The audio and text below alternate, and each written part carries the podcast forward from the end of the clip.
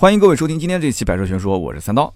前两天呢，去了一趟南京的郊外啊，叫做四方当代美术馆的地方。我相信呢，南京的听友一定知道啊，这是一个非常偏远的地方。但是呢，那个地方环境特别的好，而且设计呢各方面都很带感，是南京的一些这个小姐姐、小哥哥们周末去打卡啊、去谈恋爱的地方。那么这个地方现在也是汽车品牌特别喜欢做活动的一个场地。那么前两天接到一个邀请，就是吉利有一款车叫 icon 啊，这个车型在当地啊这个位置有一个静态的体验。那很多人可能跟我一样，听到这个名字说什么吉利什么车，吉利 icon 啊，没有听错，是英文啊，i c o n icon。那这个大家觉得很奇怪，从来没听过这个车啊。我跟你讲，别说大家没听过，我在接到这个邀请之前，我也不知道这个车，怎么突然之间吉利又多了一款新车呢？按照正常的节奏，应该是先亮相，对吧？然后呢，大家发发新闻稿啊这些，然后再做一些静态的。展示，然后再动态的试驾，最后再正式的上市发布。但是这个车上来就静态展示，上来就其实现场已经有人在开了，但是工作人员我们是不允许开的，所以它是一个量产车，它也不是说拿一个工程样车过来给你看。所以这个我觉得很奇怪啊，这车就像旱地拔葱一样，突然之间就出现在我们面前。那么大家可以去看一看吉利所有家族里面的车型啊。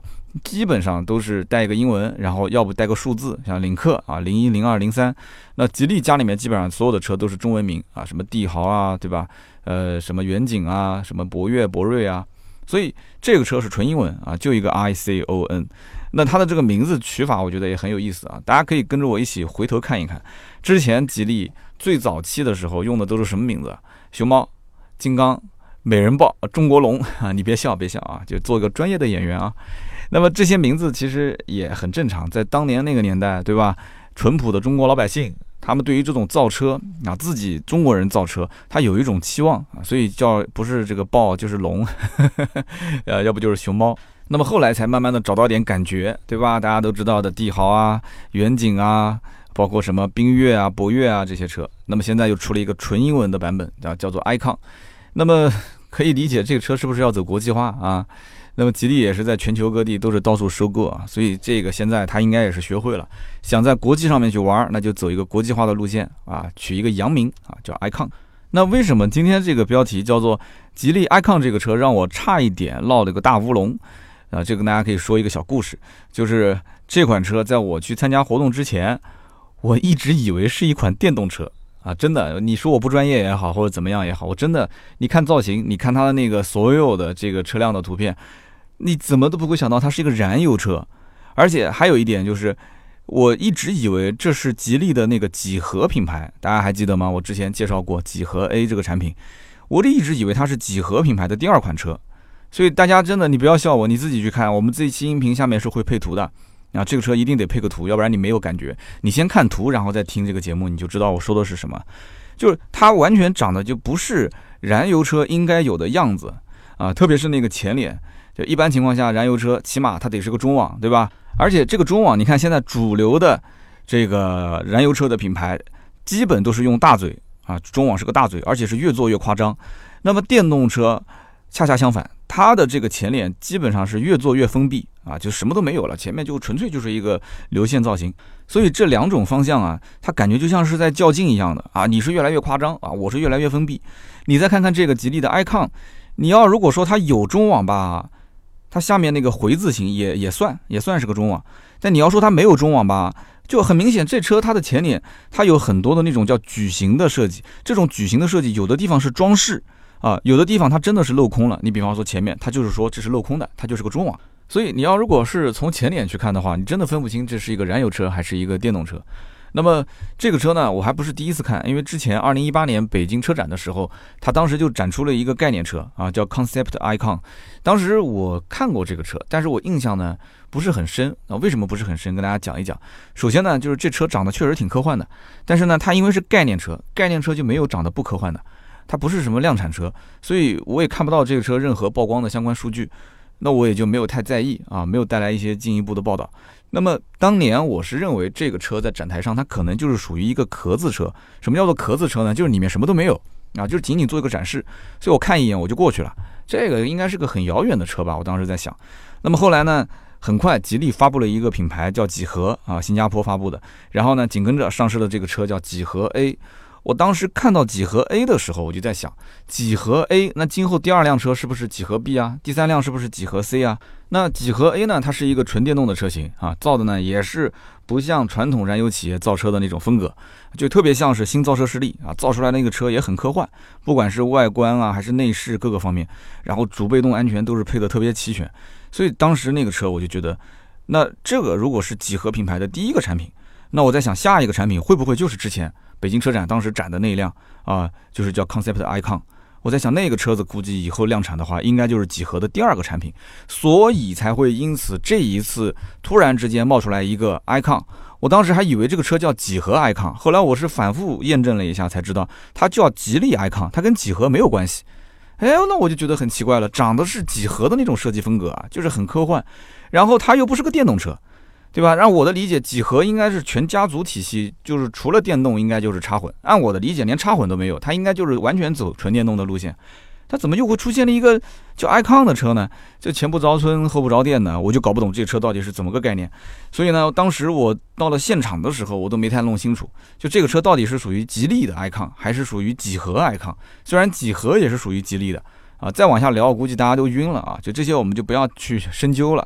那么我们只要知道一件事情，就是什么呢？就是说这个车子其实它就是一个跟缤越同平台的啊，BMA 平台的一款小型 SUV。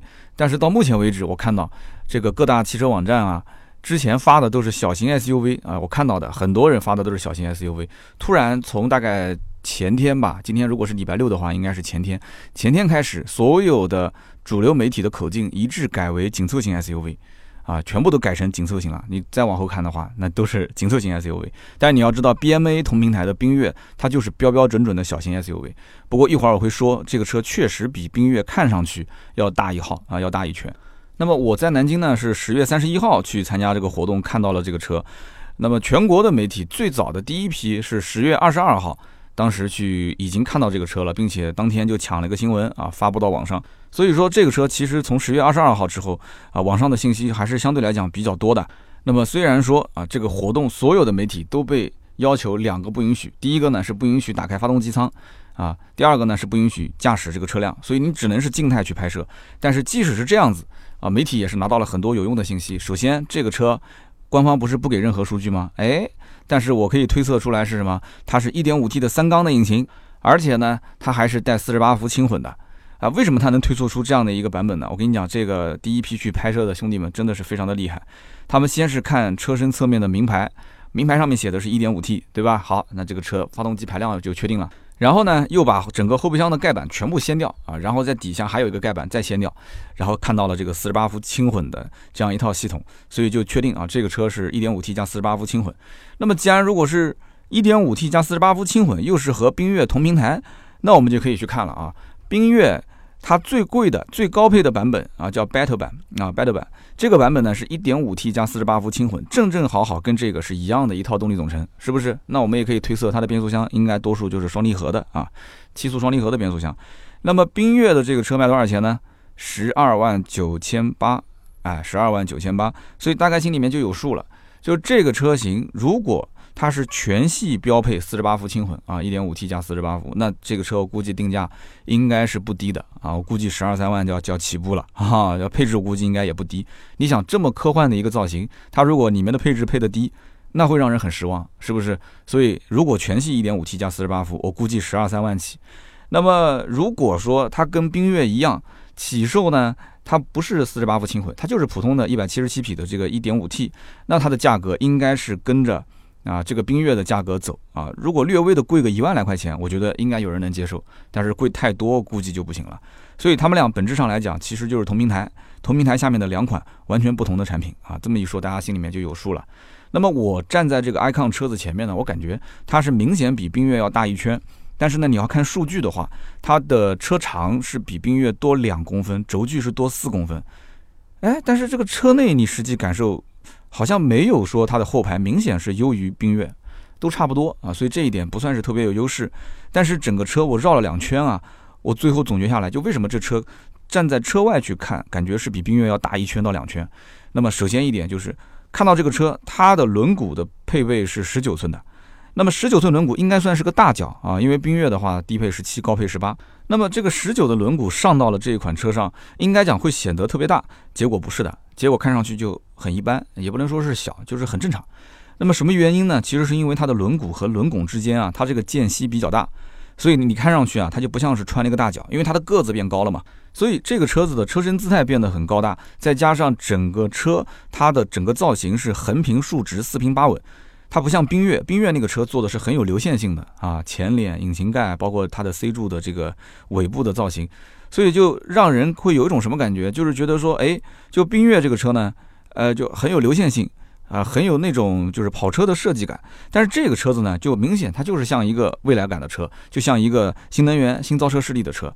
所以就像两栋房子一样的，对吧？设计风格就不同，其实占地面积是一样的啊，实际使用面积是一样的。这也跟我们去看这个高层跟小洋房也是一个道理啊，就是你可能同样的面积，但是你高层的得房率低，对吧？小洋房的得房率就高很多。但是呢，哎，这个价格肯定也是不一样的，是不是？居住品质啊，各方面都不一样。所以关键是看你需要什么啊，找一个自己最合适的去选择。那么这两个车，他们之间是有血缘关系的，可以说是亲兄弟。但是如果啊，今天比方说我三刀不说啊，如果你不去关注媒体的话，你第一次看到这个车，我相信你不会第一反应啊说啊这个车，哎，跟展厅的那个缤越，他们俩是兄弟车型吗？你不会有这种感觉的，你会觉得说这个车应该是定位比缤越要高一级，但是会比博越要低一级的这个车型，你可能会是这么认为啊。所以这个车呢，我觉得它应该定价也是在这两个之间。那么当天呢是这个静态体验，所以呢工作人员呢他是要求两不许。我刚刚前面也讲，跟全国媒体是一样的，不允许打开引擎盖，不允许驾驶。其实我是觉得这有点多余啊。为什么这么讲？因为你想现在，对吧？手机、移动互联网高度发达，信息传播这个速度跟传播量都很惊人。你越是不允许，大家就越是想知道。对吧？就所以我在想，他是不是在反过来刺激我们去得到相关信息，对吧？就我明明是可以给你开的，但我就不给你开。结果呢，你越是不给开，越是不允许，你就越想报道。所以我觉得今天这期节目，可能我是无意之中啊中了他们的这个公关的套路。大家想一想，今天十一月一号啊，今天播放的话是应该是十一月二号。呃，我其实在策划的时候，每个月月底的那一期应该是做一个这个当月的问题总结。结结果之前我们插播了一期 Q 八啊，参加完活动有些想法。那么今天突然之间又有想法想做一期这个 icon，也是因为刚试完嘛，所以呢我们就把这个当月的总结就就就等于就错过了。如果大家还想听，可以留言告诉我，我下一期也可以把它给补上。那么我最近在回答问题的时候也发现，可能是因为要接近年底了，所以买车的人越来越多。而且呢，很多都是一些刚需啊，所以到今天为止，其实很多家庭啊，可能也刚刚才开始买第一辆车。那么第一辆车，大部分的人选择的价位一般都是在十到十五万区间啊，有的可能就是十万以内，大概是这么一个预算。那么目前来讲，你比方说像缤越这个车，你根据它的实际销售情况来看的话，虽然它的起售只有七万九千八，但是我告诉在座的各位，这个车子你要如果捧着八万块钱去买的话，你肯定是买不到的。那么七万九千八，这个是它的一点零 T 啊，一点零 T 三缸一个手动配置，只有这一款，所以你可以理解成它就是一个拉低入门门槛的一款车。那么经销商几乎也是不进货的，真正来问车的人呢也是比较少，所以这个车在市面上看到的很少很少。那么再往上一点五 T 版本，起售价是八万九千八，其实我告诉大家，八万九千八的车子卖的也很少。然后为什么呢？是因为八万九千八的车基本上是缺失了。中国消费者特别想要的几样东西，啊，比方说全景天窗，哎，没有；比方说皮质座椅，啊，没有，它织物的，啊，比方说大屏幕，啊，它也不是没有，它只是小一点，啊，比那个十点二五寸要小。所以这些配置呢，你要如果再往上看，多一万块钱，九万九千八就什么都有了，啊，所以因此大多数的这个价位的老百姓，我既然都已经花了十万块钱了，我肯定是希望皮质座椅、全景天窗、大屏幕这些该有都有，对吧？这是一个刚刚开始拥有第一辆车的人一个很自然的一个想法，就是我是要当下很流行的一些元素，然后呢，我也是希望这车呢开不坏啊，好开，然后呢，外形我也希望时尚一些，好看一点。啊，不要不要说太太 low 啊，不要说太老气啊，都是几年前、五年前、三年前的这个版本，所以他们喜欢买新车，对不对？十万块钱的预算的人，很多都是喜欢买新车，然后喜欢买这种就是时尚啊、搭配啊这种科技感比较强的一些东西。所以中国品牌它可以去迎合你这些想法，那么剩下来大家又开始担心了，说那这个耐用度行不行啊？对吧？不会开个两三年，除了发动机不响，其他都响吧？啊，那你就去问问路面上很多的一些网约车司机啊，那个车的使用强度都非常的大啊，你问问他说这车是不是天天除了发动机不响，其他都响？哈，是不是天天坏？所以说，缤越其实最畅销的型号是九万九千八以上的版本。那么你要再仔细分析分析，你会发现，啊，九万九千八好卖啊，但是我又想要这个全液晶仪表，那怎么办呢？啊，我想要 LED 的前大灯，好，那你得上十万九千八的版本。那有人讲说，那我还要主动安全配置，那好了，你必须得上顶配、次顶配了。那什么车道保持啊、自适应巡航啊、并线辅助啊、主动刹车这些都有啊。你如果是要经常跑长途，你可以上一个次顶配啊，或者是顶配。但是呢，你想想看，你这个价格都花了，你就不能在网上看看吗？啊，你可以买到空间更大，对不对？更加的实用的一些车型。所以有些人啊，他就是看车是。呃，先进到这个圈子里面，然后再一路往上看，他就跳不出这个圈子了。所以这也是一种营销方式啊。所以大家买车的时候还是稍微的要理性一点，就是你到底想要什么？你如果就看上这个车，空间没问题啊，外形没问题，价格也 OK，预算呢上下还能浮动个一两万块钱，那 OK，你可以往高配买。但是你明明是希望买一个更大空间的车，更实用的车。啊，能开个几年，将来孩子从一个变两个，对吧？两个变三个，你觉得这个车 空间各方面、配置方面还够用？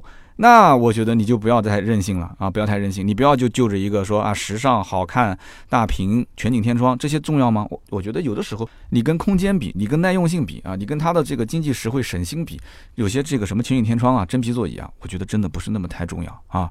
所以提醒大家一下。那么缤越呢，目前终端的市场优惠多少钱呢？也就是几千块钱。啊，有些地方呢小几千，三五千，有的地方稍微多一点啊，大几千块钱，但肯定也是过不了万，七八千块钱。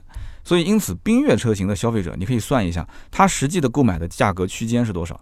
那么也就是在十到十二万上下啊。所以为什么聊了那么多的这个关于吉利的缤越呢？就是因为这一个小型的 SUV 啊，它本身上市之后卖的也还不错，你看它到今天价格也没怎么变。对吧？所以吉利应该心里很清楚，就是我既然是可以用这个 BMA 平台打造出一个缤越，那我一定是可以用它再往上走一走，再往上去够一够啊！大家买车也想往上够一够，那么汽车品牌方他也想往上够一够啊！啊，你不能是光是一个缤越啊就卖这个价格，所以他不会甘心只用缤越一条腿走路，对吧？中国品牌最核心的产品，你想想看，它集中在什么价位？基本都是十到十五万这个区间，十五基本就是一个天花板。很难很难突破，所以你看，所有的品牌大家都是花尽心思在这个里面做文章，就这个十到十五的区间。那么合资品牌十到十五这个价位是什么车？哎，大家感觉到没有？那基本上都是一些小型 SUV 或者是紧凑型的轿车啊。那么前几年合资品牌是不是被中国品牌打压的喘不过气来？往前推个三五年。那肯定是这样呢。你想想看，一开始长城的哈弗 H 六啊崛起，一个月都是卖三四万一个月啊，兄弟们，三四万的销量，血洗市场。那么紧跟着吉利博越，再往后走，荣威 RX 五，我的天，你看啊，然后衍生出了各种各样不同的车型，这几个其实就是当年的明星车型，卖的特别好，都是销量基本上能上两万、三万、四万啊，包括那个广汽传祺的 GS 四啊，只不过它这个更新速度后来是越来越慢，慢慢的就不行了，所以大家会觉得。当年合资品牌的这些轿车，包括 SUV，它的客户被谁抢走了？其实就是被中国品牌抢走了。好的，我们今天再回头来看，看看现在这个市场上，哎，合资品牌，你说轿车哪些卖得好？十到十五万，我们随便列几个啊，卡罗拉啊、雷凌啊、轩逸啊、朗逸、速腾、思域，对吧？这些车卖的都特别的好。那么 SUV 呢？十到十五万，好。比方说本田的缤智 XRV 啊，都是销量非常大的。然后呢，丰田的 CHR、奕泽啊，哎，大家看到这些名字，听到这些名字的时候，有什么感感觉？是不是好像最近经常听到这些车的名字？我告诉你，对了，是因为最近这一年啊，甚至两年，这些车都是在频繁的换代，而且频繁的上新款。他们的平台也换了啊，然后造型也换了，甚至就直接是新款车型。你像奕泽啊、CHR 都是新车直接上，而且这还没结束。前一段时间别克那个昂克拉啊，也是很久很久没换代了，也是最近这两年直接上了一个昂克拉家族两款，一个昂克拉，一个昂克拉 GX。然后马上北京现代的 RX25 啊，这个小的 SUV 也要上新款。所以你想想看，这个市场我们可不可以理解？它其实是一个周期。现在是合资正好是赶上了更新换代的年代，而且它是个蝴蝶效应。一家换跟着两家换，两家换就跟着全部都换。所以说，自主品牌如果说在现在这个年代、这个时间点，他还想守着之前的一亩三分田，啊，说，哎，我现在要保持之前两万、三万的销量，那对不起，我跟你讲啊，你要如果说没有新的产品上市，你没有核心的产品力，这个地盘啊，风水轮流转，以前是合资的，后来变成中国品牌了，现在啊，我跟你讲，早晚还是又回到合资品牌那边去。你想想，现在的合资品牌的营销，那丰田他说自己是全球化的新架构，TNGA 架构，对吧？那本田说，你看我把之前的一点八升的自然吸气啊老发动机给淘汰了，我给你上个一点五 T 的新款啊。那么轩逸可能底盘啊、发动机、变速箱都没变，那人家至少从里到外又翻了个新啊。所以中国品牌现在如果说想要保持自己的地盘，最起码保持维稳啊，不要再往下掉，它肯定是要加快自己的更新速度，你得比别的合资品牌更新要快。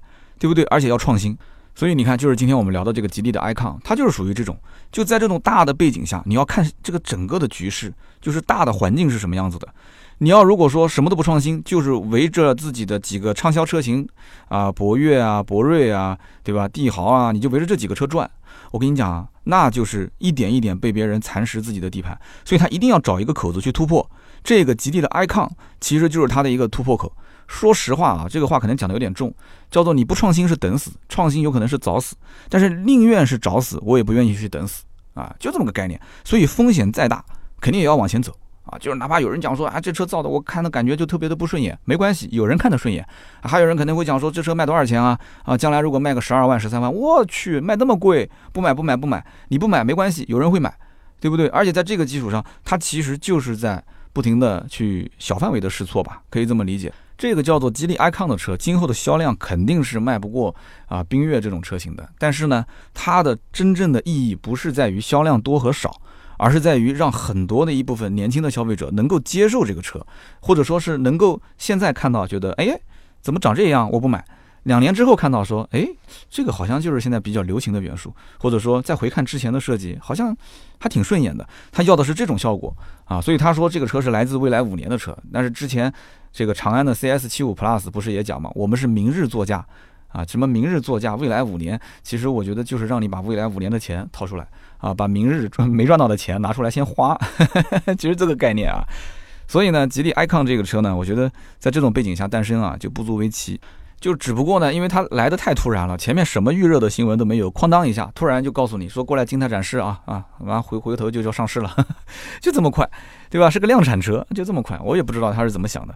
那么这个活动的现场呢，我是看到了这个车有七种不同的颜色，那么大部分颜色呢都是非常的跳啊，我不知道这个跳这个字是不是我们的方言啊，就是非常的个性啊。首先我当时看到的就有一个这个绿色啊，绿油油的绿色，因为它没有给出官方的名称。这个绿色呢，你可以说它是原谅绿啊，但是年轻人还是比较喜欢的，因为我看到现场很多人在这个车子旁边拍照。那么我当时在现场还拍了一个 vlog 啊，就大家可以上我的新浪微博“百车全说三刀”去看啊。我最近这个 vlog 的更新效率还是挺高的啊，基本上一周一更甚至两更啊，都是我平时参加一些活动啊，或者是平时去试一些车，我会拍一些小视频发到这个微博上，而且非常啊非常开心的告诉大家，我现在会剪辑啦，我会用手机剪辑啦，你可以看看我剪辑然后配的音乐啊。我以前可是在大学主持音乐节目的，所以我觉得剪辑这个东西呢，一开始。呃，感觉很难，但是慢慢的，哎，上手之后啊，一发不可收拾。因为我对这个音乐的节奏感各方面啊，还是有自己的一些理解的。然后加上这些画面，我不是专业的剪辑师啊，但是大家可以看看我的作品啊，新浪微博上也有，然后我们的订阅号啊，百车全说上也会发啊。比方说今天的这一期的音频的图文版，会在十一月三号啊，礼拜天的呃百车全说的订阅号上面更新，大家可以看到。那么今天这个节目，我觉得是一定得配图文来看。你看到我当时拍的照片还有视频啊，在那个绿油油的大草坪上啊，放着一辆绿油油的车，绿油油的车旁边站着一个啊，一个这个 人到中年的我是吧？哎呀，真的我从来没有感觉过就是这种环境啊，绿色草坪，绿色的车。那么这个绿色车的背后呢，是一辆蓝色的车啊。然后不远处还停着三台，有灰色的，有白色的，有淡蓝色的，然后还有一个停车场停着一个金色，一个红色，所有的车子呢，我都拍了照片，也拍了这个视频，大家回头可以去看一看。我个人觉得啊。我喜欢的颜色应该是红色、淡蓝色和金色，这三个是比较好看的啊。当然，你如果心比较大的话，你也可以开一个绿色的车，对吧？或者你如果是谁的女朋友的话，你可以送一辆绿色的车给你的男朋友啊，他一定会很开心，对不对？那么这个车的内饰呢有两种，一个是卡其色加上米色的浅色内饰，哎，我个人特别喜欢这个，而且我跟所有的媒体现场的媒体聊啊，大家也都很喜欢浅色。那么这个深色内饰是黑色配红色，就按道理来讲，这个黑配红啊。应该也不难看，但是有个什么问题呢？我现场也采访了两个路人啊，九五后的小姐姐，就是黑色配红色是一个很经典的搭配，但是因为现在的这个车啊，它的车身的颜色就很深，所以你看都是蓝色，都是金色，都是红色，对吧？都是绿色，所以这种深色再配上里面的一个深色内饰，这样的话就很多人会觉得这个颜色太重了，就是里外都是很重的颜色就不太合适，而且它的那个浅色内饰配的确实是。跟黑色内饰比起来啊，这个氛围感啊要好很多很多。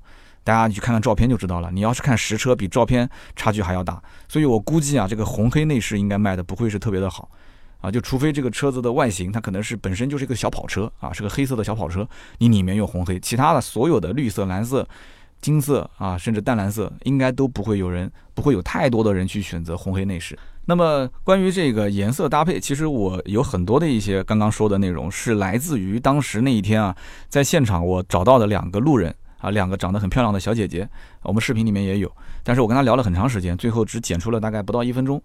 那么这两个小姐姐呢，到这边来是打卡的。我刚刚节目开头也说了，就是这个叫四方当代美术馆，是一个网红打卡的景点。而且我再告诉在座的各位，这个地方白天是网红打卡的景点，晚上啊，这个排气的声浪啊。一阵接一阵的，我跟你说，为什么？因为外面就是它里面是个公园，然后外面是老山，老山有一个盘山公路啊，这是年轻的啊，就是荷尔蒙特别特别旺盛的玩车的一些朋友特别特别喜欢的圣地啊。所以你看我那个游戏里面玩跑车的游戏里面叫老山车神啊，为什么叫老山车神？就是这个地方，就是老山这个地方飙车的人特别多，好吧？那就不再往下说了啊，就再说有可能警察叔叔听我的节目就过去逮他们了。那么我当时呢就问这个。路人小姐姐啊，九五后，我就问她，我说你觉得眼前这个车值多少钱？啊，就我指着这个吉利 icon 啊，然后那小姐姐就说了，她说，呃，十五万到十八万吧。我当时一听啊，心里面咯噔一下，我心想，怪，那这车今后，那不管怎么定价，估计都有人买了。你看这小姐姐一看就是十五到十八万，对吧？我问她，我说好看吗？嗯，挺好看的，嗯，挺有设计感的。好，结果呢，跟她聊了一会儿，等到我们两个人从车尾，我们俩一开始聊天在车尾，然后走到车头的时候。哎，这个小姐姐看到前面那个标，她说这是吉利啊。我说对啊，这是吉利啊。哦，我还以为是一个什么合资的新品牌呢。他一开始以为是个合资车啊，结果一看是个吉利。我说那我就懂了。我说那我就现在再问你，这车值多少钱？哎呀，这吉利啊，吉利，嗯，吉利之前是不是有个博越啊？哎，我说哎不错不错，你还知道博越？他说那个博越好像也就十二万到十五万吧。所以他觉得这个车也就是差不多这个价位啊，不可能比这个再高了。所以你看，这就是我前面分析的那个市场大环境，为什么整个突破不了？你看，你看，你别说是八零后了，你看九五后，对吧？小姑娘她都不怎么懂车的，她大概都知道，说啊，这是吉利啊，那它的价格应该是不贵的。对，它不贵是 OK，但是它不贵，但它这个车子你有仔细去看吗？它的外形、它的内饰、它的做工、它的材质，就这些东西。那小姑娘在外面绕了几圈，但是最后你不管它造成什么样，反正这是吉利，对吧？好，那就这个价格。所以呢，这个他说自己不懂车啊，不知道跟我聊什么，一开始还有点腼腆，但是呢，哎，很快我就把他这个节奏啊，就老司机就把这个车就给他开起来了。然后呢，没想到女生呢都是口是心非的，对吧？这个嘴巴上说不要，但是实际上身体很诚实。他说的东西呢，他都是很专业的，甚至于他的这个价格估计啊，十二到十五，有可能很准确。啊，真的是这样。我因为我心里的估价其实也差不多啊。那么吉利的 icon 这款车呢，啊，目前来说，呃，只是讲这车是年底之内上市，但是没有具体的日期。不过呢，马上是十一月二十二号广州车展，啊，很多人应该都知道啊。那么广州车展呢，在这个时间点会有很多新车上市，我估计吉利 icon 应该是切这个点来上。那么这个车最大的一个卖点，它其实就是设计啊，然后外观设计也很有特色，对吧？也比较的前卫。那么内饰呢，设计呢也是相对来讲，材质各个方面设计感，整个氛围的营造啊相对不错。但是这个里面我觉得会有两极分化的观点。对吧？喜欢的啊，觉得不能自拔啊，就非这车不买。但是不喜欢的呢，看来看去，他这个车子将来一定是定价比博越要贵的，所以呢，他会觉得我还是买博越更实惠啊，我就不考虑这个车了啊。这造型确实有点夸张，我要如果买，我可能父母也不同意。而且这个层面啊，我觉得很多人如果是大学刚毕业或者刚工作买车，他背后可能不是一个人给意见，他应该是上下两代人共同参考。如果是两代人共同来决定这个车买不买。我觉得缤越的购买可能性更大一些。这个车子啊，我估计上一代这个父母这一辈啊不一定能接受。当然，现在也有很多很开明的父母啊，但这个就两说了。如果说自己本人去掏钱自己去买的话，你为了个性，对吧？你为了去哎享受这里面的内饰做工设计，那 OK。那有些人他自己做决定了嘛，他就直接一时冲动刷个卡就买走了。我们之前不也说了吗？买车刚开始是源于理性，但是刷卡的时候都是最终落于感性。那么我也问了吉利的人，我说这车是不是下一代的吉利家族的车型都是按照这种语言来设计啊？外观我们就不说了，就整个内饰，因为这个内饰的设计，如果说把它搬到啊，比方说吉利的博越车上啊，啊，或者是缤越车上啊，或者是吉利家族其他车，哎，那我就觉得它整个的内饰的设计质感啊，应该算是又提升了一个档次。但是呢，人家给我的回复是什么呢？说啊，这个不是家族的一个设计风格啊，就是你就不用想了，之前的什么博越啊、博瑞啊，或者是什么缤越啊。你就别指望说后期内饰就改成像 icon 这样了，就 icon 它按我的理解就是它是独立出来的一个车型啊，就这个车型本身就有一点点实验室的这种意义在里面啊，它什么广告语就是未来五年的车啊，你要如果喜欢你就买，比较科幻。那从我的角度来讲，其实什么未来五年也好，还是什么明日座驾也好，这些广告语它的前面应该都要加一个前缀，叫什么呢？叫做设计。也就是说，它是来自于未来五年设计的车，或者是明日的设计的座驾。那为什么我要加一个前缀呢？因为从动力、从平台上来讲啊，不管是 CS 七五 Plus 也好，还是这个车也好，它都没有什么新颖之处。也正因为此，所以这个车的价格，未来的这个，我觉得啊，心理预期啊，不是特别的高。就是我会关心它的起售是多少钱，我会关心它跟吉利的缤越之间的配置到底有差多少啊。那么结合下来，我就能算出它的性价比到底怎么样。你不能说因为啊外观和内饰的这种啊改变啊，感觉好像说哎还不错，对吧？所以我就能多高卖几万块钱。这种溢价成分，我觉得只能是相对的，而不是绝对的。那么原本吉利品牌旗下的一些车，它都是规规矩矩的，都是那种一本正经的样子啊，居家过日子的样子。那如果说哎你现在要一个什么偏时尚、偏运动、偏年轻范儿的，那你可以买领克啊，对不对？领克可以啊。领克这个车，我觉得最像的是什么？就像领克零二啊，icon 跟领克零二应该会有一些客户的重叠，但是领克毕竟是一个独立的品牌，对不对？它经销商也是单独建的，所以这个吉利的 icon 今后它还是要放在吉利的 4S 店里面销售。你想想看，满眼看过去都是一些很常规的造型的这个吉利的车啊，结果突然这边有一辆 icon。啊，其实吉利现在经销商有的也会放这个几何 A 啊，几何 A 我有一次看到跟很多的吉利的车放在一起，就很突兀的在那个位置啊，那确实很特别。那我估计不管来买什么车的客户，他一定会过来看一看这个叫 icon 的车，说哎这这车有点意思，名字命名也不一样，说这是概念车吗？他说不是的，这可以卖，这是量产的啊。那客户可能会很惊讶哈，然后问问什么价格啊，甚至试乘试驾一下，所以这也是一种玩法啊。那目前为止呢，这款车还没开放试驾。那我只能说是做这个静态的体验，说说自己的一些看法。那么如果说这款车它的起售价在十万块钱左右，它比缤越略微的贵个一万块钱上下啊，那这个我觉得我是能接受的。我相信很多人应该都能接受啊，因为它能够买到一个让我感到它的外形、内饰各种设计风格都不一样，而且整个的内饰的材质用料都比最起码旁边放的那辆对吧缤越要上档次，对不对？这车两个之间差一万块钱我能接受，但差两万块钱。我可能就不会太考虑了，就是前提是配置各方面差不多的情况下，所以还是那句话，中国品牌的天花板十三到十五万，更何况这只是一个小型 SUV 的平台，对吧？你说它是紧凑型 SUV 也可以啊，也可以。所以我认为十到十五万这个区间的消费者，他的心态啊，他更多的其实不太愿意去尝试新物种啊，他们尝试新款车型的积极性不是很高，还是比较守旧，主要是怕买错。啊，如果说要尝试这个新物种的话，那这个新物种它一定要优势非常非常的明显，它能够说全面替代市面上的这些畅销车，或者说是老三样。所以，哎，我都不了解你这个叫 icon 这是什么个车，就是我都不知道，对吧？就像谈朋友一样的，你首先让我了解你啊，你没事跟我聊聊天，发发微信啊，然后约出来一起吃吃饭、看看电影啊，然后才能走入下一步。现在上来你就让对吧，就要直接直奔主题，这不好啊。对不对？你让我掏钱不直奔主题吗？对不对？这不太好，你得让我有一个了解的过程。那这个了解的过程呢，我感觉有点短暂啊，所以呢，还是需要。比较长久的一个时间去验证，所以我不知道这车今年上市是什么一个状态，然后上市之后市场是什么一个反应。但是我根据之前的经验判断啊，任何一款车，你前期的预热时间越长，就是前面的这个舆论的话题性越高，后期你的销量肯定不会差。但是这个车，你看刚开始突然之间啊，就是旱地拔葱的出现在我眼前，我作为一个媒体，我都觉得很惊讶，你更别说普通老百姓了。你没有一个前期预热的过程，那你马上如果很快要发售的话，你后期的市场的反应和销量，首先你得让他先知道，然后再让他去了解，才会最终慢慢的就考虑掏钱来买，对不对？那不就跟我们去做活动也是一个道理嘛？你像我十一月十六号，我在上海这个南京路马上有一个线下活动啊，是跟这个威马合作的，那么让我做一个话题嘛，就是叫什么未来十五万区间选择新能源车啊，选择这个纯电 SUV 啊，新能源 SUV，自己的一些看法啊，那么。我也是提前预热啊！我上一周就发布了报名链接。我本来是以为他这个报名呢，可能会有一个比较缓慢的增长过程，可能今天十个，明天二十个，就这样一个过程。结果当天一个小时，一百多号人就全部爆满了。还有人问说有没有位子了，说能不能再多。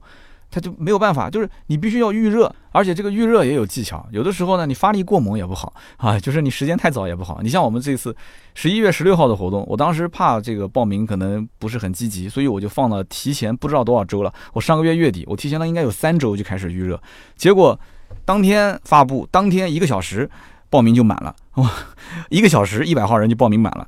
就我我在想，怎么这么积极的呢？啊，其实我清楚，因为我私人掏腰包拿了一台 iPhone 十一出来。现场抽奖，当然了，我知道兄弟们会说：“哎呀，三刀，你别这么说嘛，我们都是冲着你过来听你讲座的，对吧？”周末啊，我自己心里也有数啊。我一个喜欢的网红到南京来了，如果说让我周末啊开个车哼哧哼哧过去听他讲课，我也会考虑考虑。我临时有什么事，我也不去了。但是这个网红说：“哎，我的一等奖是一个啊苹果手机，二等奖是一个华为手机啊，三等奖是一个小米手机。”哎，OK 啊。那我可以去碰碰运气啊，反正我又不掏一分钱，对不对？我去试试，这都很正常。卖车其实也是一样的道理。这个吉利 icon 啊，它突然旱地拔葱站出来了，它如果说马上就要上市了，这个时间点，我觉得这一段时间应该是频繁密集的去轰炸，用一些概念就告诉我这是什么，而且我能收益什么，我能得到什么。我作为一个消费者，它能给我带来一些什么东西？不管是打概念也好，还是拿出一些实质性的东西也好，这个时间真的是非常非常关键。但是除了这个静态体验之后，我什么也没看见。啊！而且我预测它不是年内上市吗？年内上市什么概念？都已经十一月一号了，所以很有可能就广州车展。那这个时候就应该是频繁的去去去造势啊，对不对？所以这就是我的一些小看法。那么以上呢就是今天啊吉利 icon 的所有的内容啊，也希望听听大家的一些想法。那么大家呢如果感兴趣，也可以上新浪微博啊搜“百车全说三刀”。那么我最近拍摄了很多的一些 vlog 啊，这个 vlog 呢也不是会都在我们的。朋友圈或者是微信上更新，因为有的都是我私人的一些生活，所以大家感兴趣可以在上面看啊。这个车型吉利的 icon，我有一个十四分钟的一个讲解。最后还有一个小彩蛋，大家感兴趣可以去点击收看。那么关于十多万价位的这个车型啊，如果说吉利的 icon 这个车定价就是在十二到十五，或者是十到十四，你会选择这个车吗？欢迎在我们的节目下方留言交流，我们也会在每期节目的留言区当中呢抽取三位啊，赠送价值一百六十八元的芥末绿燃油添加剂一瓶。那么下面呢是关于上一期节目啊，包括再上一期就是我们的。合作节目啊，捷达 VS 五的第一期、两期的抽奖。那么捷达 VS 五的第二期的抽奖，我们放到下一期节目更新的时候再去抽啊，因为今天刚刚上线，所以呢这个留言刚刚才有啊，要再等一等。那么我们先抽取这个关于奥迪 Q 八那一期节目的留言。那么有一位叫做时间煮雨啊，这也是我们一个老听友，他讲他说作为一个九零后啊，也是奥迪 A 七的车主，那么我是属于可以代表年轻消费者，对吧？好，那我想说，如果我要买 Q 八。我一定是要求这款车，它是无限接近于兰博基尼 Urus，这就是我的想法，啊，非常有个性的一个九零后啊。其实这也是我的想法。我当时就在想，你说奥迪这个车吧，跟兰博基尼的车子本身就是有很多的渊源的，对吧？你上了兰博基尼的车，你会发现啊，你不管是上大牛还是小牛，它的那一套车机系统，对不对？包括小牛车上的那一套这个动力总成，它跟奥迪的 R 八其实是一模一样的。但是呢，你就会发现，两个车子的造型各方面就是完完全全不在一个时间跟空间里啊。兰博基尼就像是一个来自未来的车，那奥迪呢，怎么看都是像是一个居家过日子买菜的车，是不是？所以你看这个奥迪 Q 八，对吧？它虽然说有着这个亲哥哥这个 Urus 因为 Uros 是先先出来的嘛。但是奥迪 Q 八你怎么看，它其实就是长得像一个 Q 七的运动版啊，Q 七的轿跑版，所以这就很麻烦了。因为 Q 七本身卖的就不是特别的好，所以奥迪的设计师就能不能胆子大一点，对吧？既然乌罗斯卖的那么好，你看看那个乌罗斯卖疯掉了。我跟你说，兰博基尼卖疯了是什么概念？兰博基尼一年可能南京这边也就是卖个十来台，国五国六切换的时候，一个月干掉一年甚至两年的销量，你能相信吗？卖卖的就最后没车了，最后就从其他地方调货啊，就很夸张，卖的特别好啊。旁边的法拉利看到眼睛都红了，但是你法拉利没有 SUV，哎，你没有 SUV，所以你要如果说 Q 八造的真的是稍微哪怕有一点点像兰博基尼，你把它前面后面的那些运动套件拿过来，稍微的修饰一下，你搞个什么 RS Q 八，对不对？本身就有 RS Q 八这个车，之后会上的动力总成其实就是跟这个 v 罗斯是一样的，但是你可以把它的套件拿过来呀。对不对？你不用说真的是用那个 4.0T，你就是安个 2.0T 的发动机又怎么样？但是你造型你只要稍微的，对吧？你吃准这个年轻用户，肯定有人来买的。哎呀，太保守，真的是有点太保守啊！它也有这个 S Line 套件，但是看上去还是保守了一些。那么下面一位听友叫做加油八 G，他说：“三刀啊，这都十月最后一期了，你之前说的那个冰雪试驾呢？这怎么还没录啊？”啊，就跟大家表示抱歉啊。首先呢，这是我一个非常好的兄弟，叫董亮啊。董亮呢，这个也是 China GT 的这个车手啊，也是这个跟韩寒一个车队的职业车手。那么同时，我之前也讲了，也是很多的一些品牌的这个教练。那么董亮特别忙啊，前段时间我们已经是约了要有一期这个录制的时间，结果是我的时间错过了。那么就在这一周三啊，我从北京是星期一还是星期二？星期二回来。周周三我回来第一时间约他，结果他又去了北京。那么我们俩下一次约的时间应该是在十一月七号啊，他一定是会来的。为什么呢？因为他这个活动呢，我们也做了几次宣传啊，可能是费用是比较高啊。这是我真的是非常好的一个兄弟啊，他这个费用呢是两万多块钱，但是呢，他这个整个的活动的品质也非常的高。那么也就是在这个元旦期间啊，一家三口可以到哈尔滨啊，老婆跟孩子可以去玩雪、玩冰啊，然后自己可以去玩这个雪地的试驾、去漂移。所以呢，就是自己的兄弟嘛，对吧？我呢也是有义务去帮他宣传宣传啊，这个是义不容辞的。那么与此同时呢，这个哥们儿本身也是一个特别有故事的人。那么在我节目里面曾经应该是说过一个故事，就是说当年在南京的某一个夜晚，一条小路上有一台 M3，然后想干他这一辆宝马一系。结果呢，他这台宝马一系把那台 M 三直接一个弯道甩出去之后，那个 M 三就撞了，啊，他的车没有事就开走了，啊，结果很多人就在群里面聊天，说就聊这件事情嘛，说你看到那个一系是长什么样子啊？车牌号是多少？结果一说是董亮，他说哈。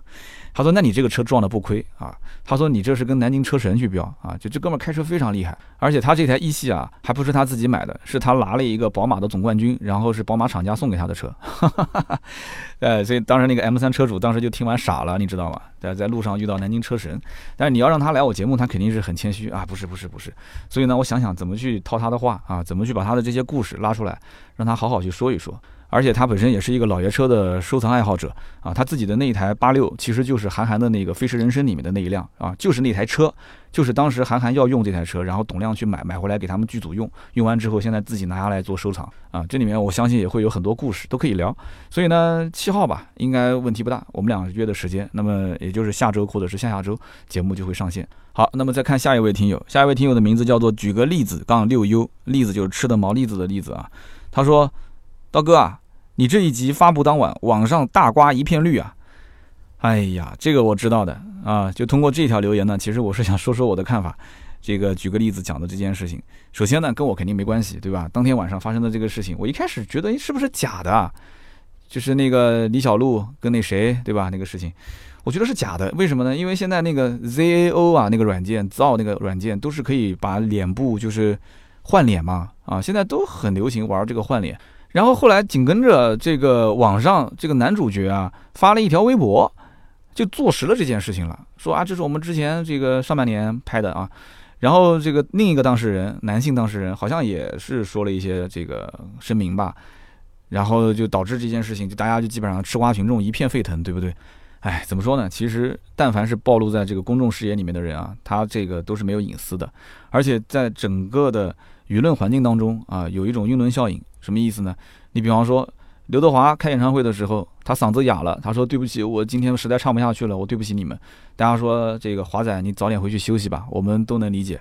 但是你说要如果让薛之谦唱演唱会的时候啊，嗓子也哑了，说：“对不起，我嗓子哑了，我就不能开了。”那我估计吃瓜群众可就不会饶了你了。所以这就是一个人设啊，这是一个大的舆论环境，就往往大家就是在这种环境里面，特别现在抖音那么火，大家呢要的是狂欢啊，就不管是谁，不管是什么事件啊，只要能让我狂欢，让我嗨起来啊，让我足不出户拿起手机就能兴奋，那就 OK 了，这就是最关键的。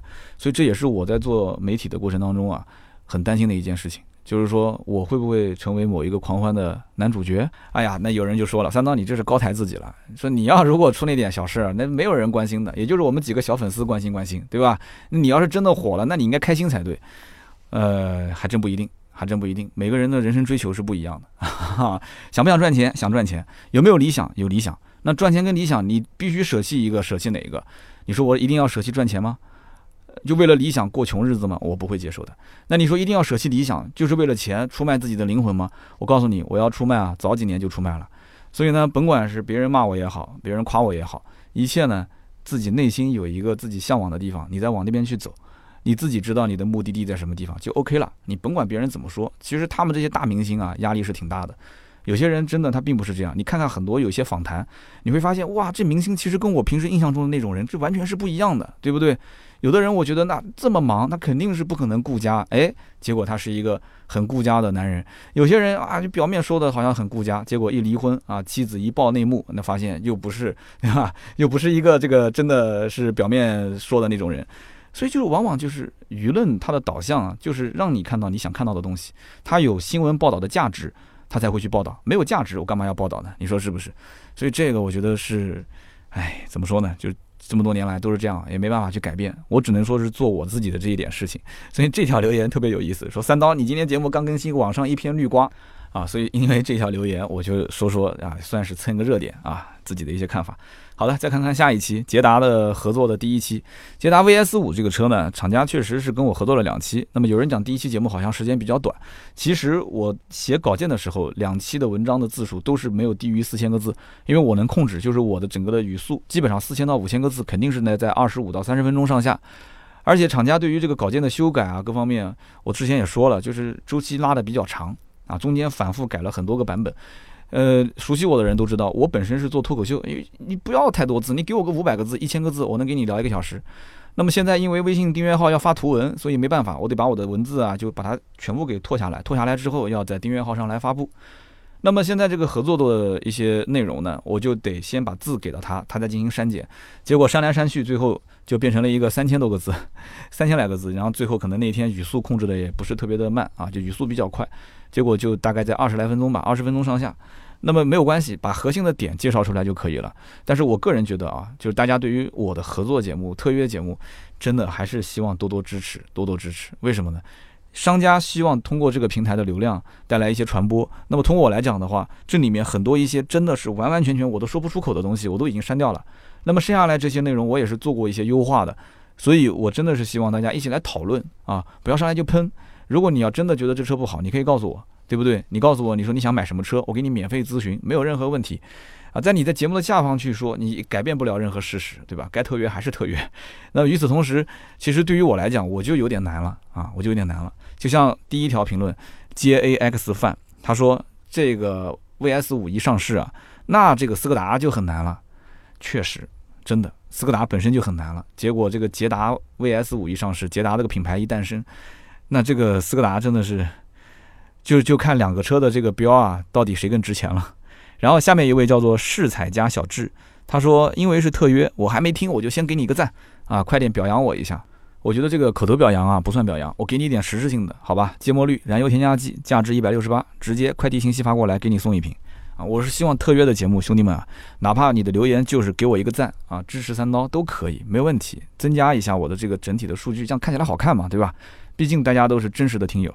下面一位听友呢，叫做听友四零七七四五幺九。”他说，一般情况下，第一代的产品，它一般都会打品牌，所以整体的品控各方面都不会太差。